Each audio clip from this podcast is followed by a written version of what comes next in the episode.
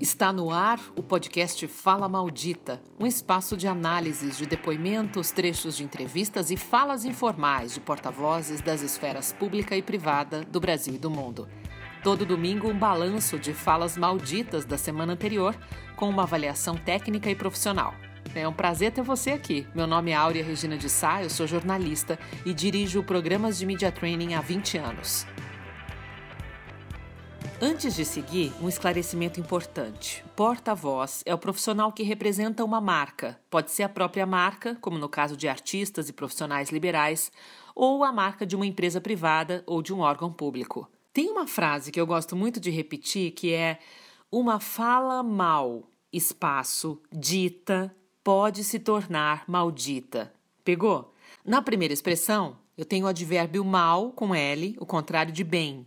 Em seguida, o adjetivo feminino maldita. Uma fala mal dita pode se tornar maldita. Quem dá entrevistas, quem fala em público, pode tropeçar em uma palavra, um pensamento, um raciocínio e dar um tiro no próprio pé. É por isso que é importante estar presente, acordado mesmo, e não no piloto automático, especialmente durante entrevistas jornalísticas.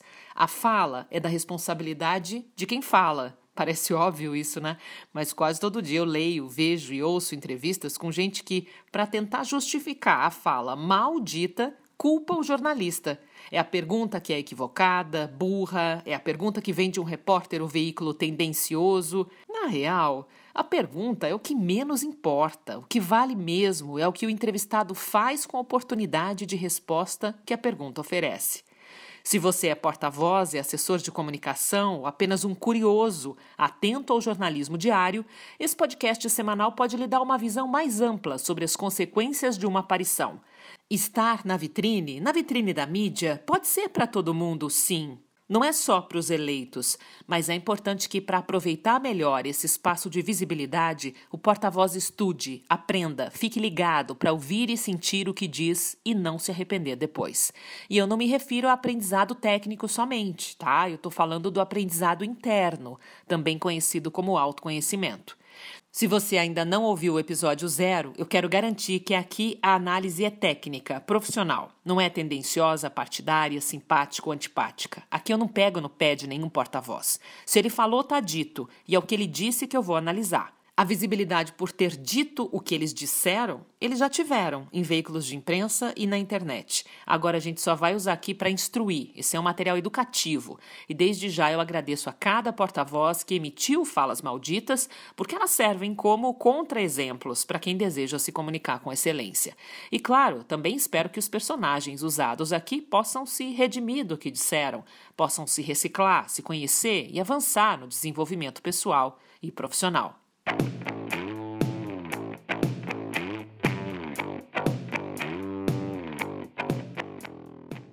No podcast de lançamento, o episódio número 1, um, algumas pérolas que chamaram atenção na última semana e por isso estão aqui no Fala Maldita. E a primeira vem do Mato Grosso do Sul. O vereador conhecido como Delegado Wellington, da capital, Campo Grande, teve a coragem de dizer isso aí. O que, que, é essencial, o que, que não é essencial? O salão de cabeleireiro é importante? É importante. Porque isso mexe com.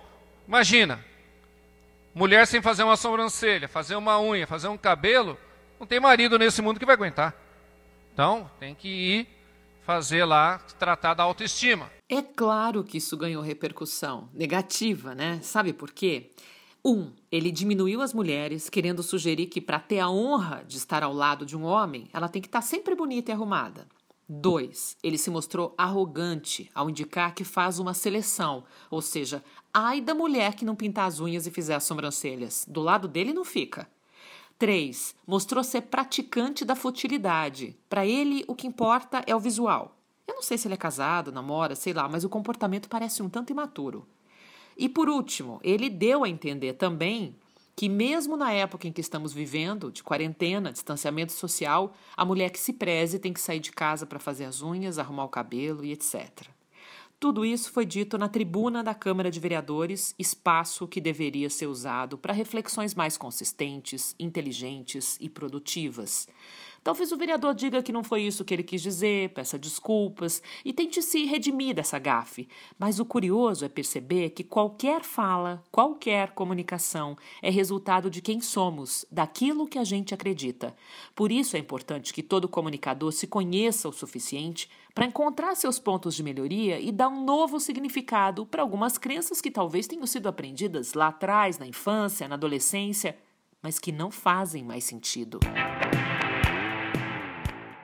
Quer ouvir outra fala maldita? Essa repercutiu bem na semana passada.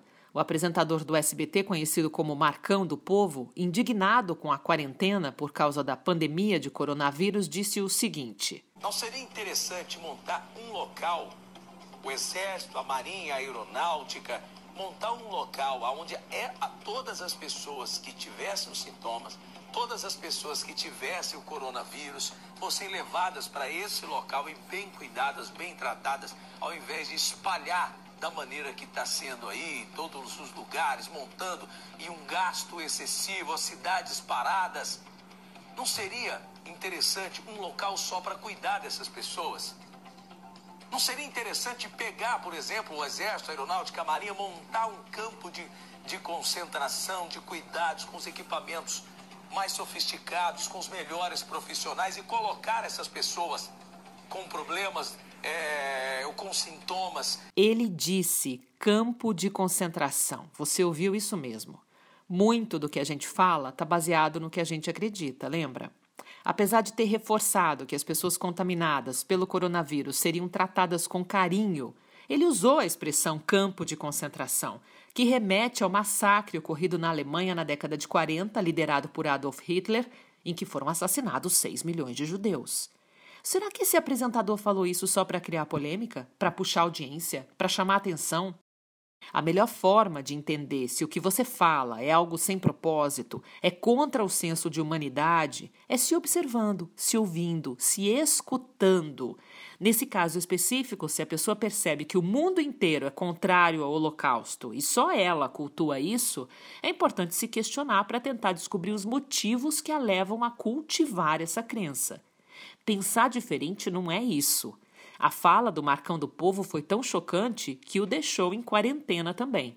O SBT emitiu uma nota em que lamenta a declaração dele e avisou que ele fica suspenso por um tempo. Tem gente que paga para ver, enquanto não recebe um presta atenção, continua fazendo, falando e agindo mal. Numa de suas saídas para o contato com o povo, mesmo contrariando as orientações do Ministério da Saúde e da Organização Mundial de Saúde, o presidente Jair Bolsonaro desabafou a apoiadores em frente ao Palácio da Alvorada. A hora dele não chegou ainda não, vai chegar a hora dele. Amém. Amém. E a minha caneta funciona. Amém. Não, tenho, Amém. não tenho medo de usar a caneta, nem pavor. E ela vai ser usada para o bem do Brasil. Amém. Amém. Não é para o meu bem. Ele se referia ao ministro da Saúde, Luiz Mandetta, que passou a semana sendo pressionado por uma possível demissão que não aconteceu. Essa pode até ser uma estratégia do presidente do Brasil para fazer chegar nos ouvidos do ministro o descontentamento dele. Mas se a gente está aqui falando sobre comunicação saudável, sobre se relacionar bem com as pessoas, essa não é a melhor atitude. Quem se expõe dessa forma acaba demonstrando grande fragilidade e dificuldade de liderança. Fazer ameaças desse tipo soa como fofoca. Talvez fosse mais fácil usar desse artifício do que falar pessoalmente. Encarar o outro para dizer algo que você não gosta, apontar um comportamento que você não aprova, não é tarefa fácil, mas é possível, desde que o objetivo seja o de construir. Bom, e já que eu citei uma intriga, vamos falar de outra que também repercutiu muito negativamente. O ministro da Educação, Abraham Ventraub, usou o Twitter para insinuar que a China poderia se beneficiar com a crise mundial causada pela pandemia de Covid-19, reforçando total incapacidade de diplomacia ou elegância. O ministro escreveu a mensagem trocando o R pelo L como o personagem Cebolinha da Turma da Mônica, em referência ao jeito dos chineses falarem o português. A embaixada da China repudiou a postagem, claro, a classificou como racista e pediu uma retratação. E em vez de usar a chance para se redimir e pedir desculpas, Ventralbe disse que até pediria desculpas pela imbecilidade que fez. Foi ele mesmo que falou que o tweet foi uma imbecilidade. Mas só faria isso se a China liberasse equipamentos e itens hospitalares comprados pelo Brasil para o atendimento à crise. Ou seja, ele fez uma chantagem. Isso é quando a crise impulsiona outra crise que gera uma nova crise. E ainda envolveu um personagem da história infantil brasileira que é tão querido. Nenhuma das atitudes foi condizente ao cargo de ministro da Educação, que deveria prezar pela posição e zelar pela imagem do país que representa. Percebe a função do porta-voz? Não dá para fazer tudo o que dá na telha. Tem que ter juízo, responsabilidade, noção das consequências. Senão, determinadas atitudes colocam em risco o próprio cargo. Bom, nesse caso aí tem uma blindagem. Mas numa empresa privada, por exemplo, um executivo que fizesse meia atitude desse tipo seria demitido. Outro que perdeu a mão numa publicação em rede social foi o vereador Leandro do Amaral, do PSB, que representa São Carlos, cidade paulista. Ele resolveu fazer uma ação social e doou 2 mil ovos de Páscoa para famílias carentes que fizeram fila para receber o presente, desrespeitando as recomendações das autoridades sanitárias sobre o risco de aglomerações. No Facebook, o vereador escreveu: abre aspas, para a turminha da lacração, para a turminha de vagabundo, dê um pouquinho de aglomeração para vocês me criticarem, fecha aspas. Bom, e aí eu me pergunto: ele fez a ação social para ajudar pessoas, para doar o chocolate para as crianças, ou ele fez isso para provocar, para desafiar os que tentam alertar para o perigo de contaminação?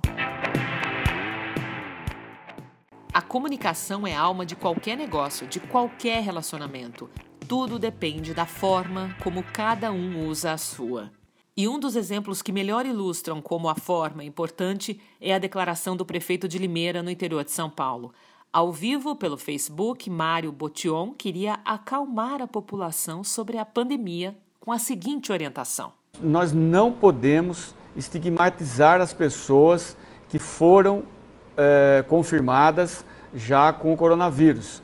É, todos nós, todos nós seremos contaminados, todos, é uma questão de tempo. Uns apresentarão sintomas, outros terão agravamento, outros terão que ser, ser internados numa UTI e outros perderão a vida. Infelizmente, isso é o que vai acontecer. A fala, que ganhou imediata repercussão, desqualificou o porta-voz, que virou motivo de chacota nas redes sociais. Quem é que vai confiar num prefeito que lida com essa situação de crise de uma forma tão tranquila? A fala dele foi ao ar no dia 1 de abril e no dia 10 o governo estadual divulgou um mapa com índice de isolamento social que mostra Limeira entre as maiores cidades do estado com o menor nível de confinamento, apenas 39%, quando o percentual ideal para evitar o colapso no sistema de saúde é de 70%. A responsabilidade de um porta-voz não é brincadeira, não. Qualquer fala ou comportamento são copiados por quem não questiona e apenas segue as determinações. O prefeito de Limeira conseguiu acalmar tanto a população que o distanciamento social foi relaxado. Esse é o reflexo de uma fala mal dita. No primeiro episódio do Fala Maldita, você ouviu análises sobre falas e publicações de pessoas públicas que reforçaram o preconceito e a provocação vícios que não constroem uma comunicação de qualidade e não contribuem para relacionamentos saudáveis. Que isso sirva de exemplo para uma transformação que possa promover amadurecimento e discernimento. Se você quer saber mais sobre comportamento como base da boa comunicação, leia Backstage, um dos livros sobre media training de minha autoria. Você encontra o caminho para comprar na loja online do meu site. Acompanhe também o canal arroba Fala Maldita no Instagram e as publicações no LinkedIn em arroba Áurea Regina de Sá. Para falar comigo, use o e-mail falamaldita.aureareginadesá.com.br. Ótima semana e até domingo que vem.